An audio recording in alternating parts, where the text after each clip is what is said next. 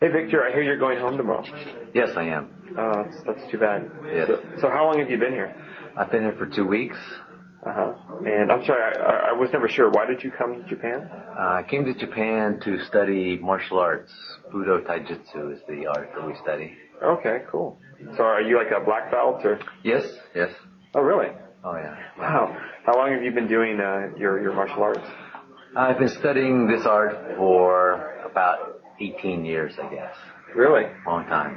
That's a long time. That's a long time. You're you're you're a young looking guy. I wouldn't think like 18 years. no, no, no. I'm an old guy. Wow.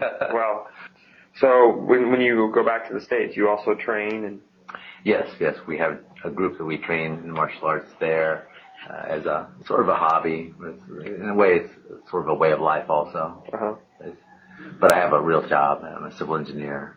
So actually, what what does a civil engineer do?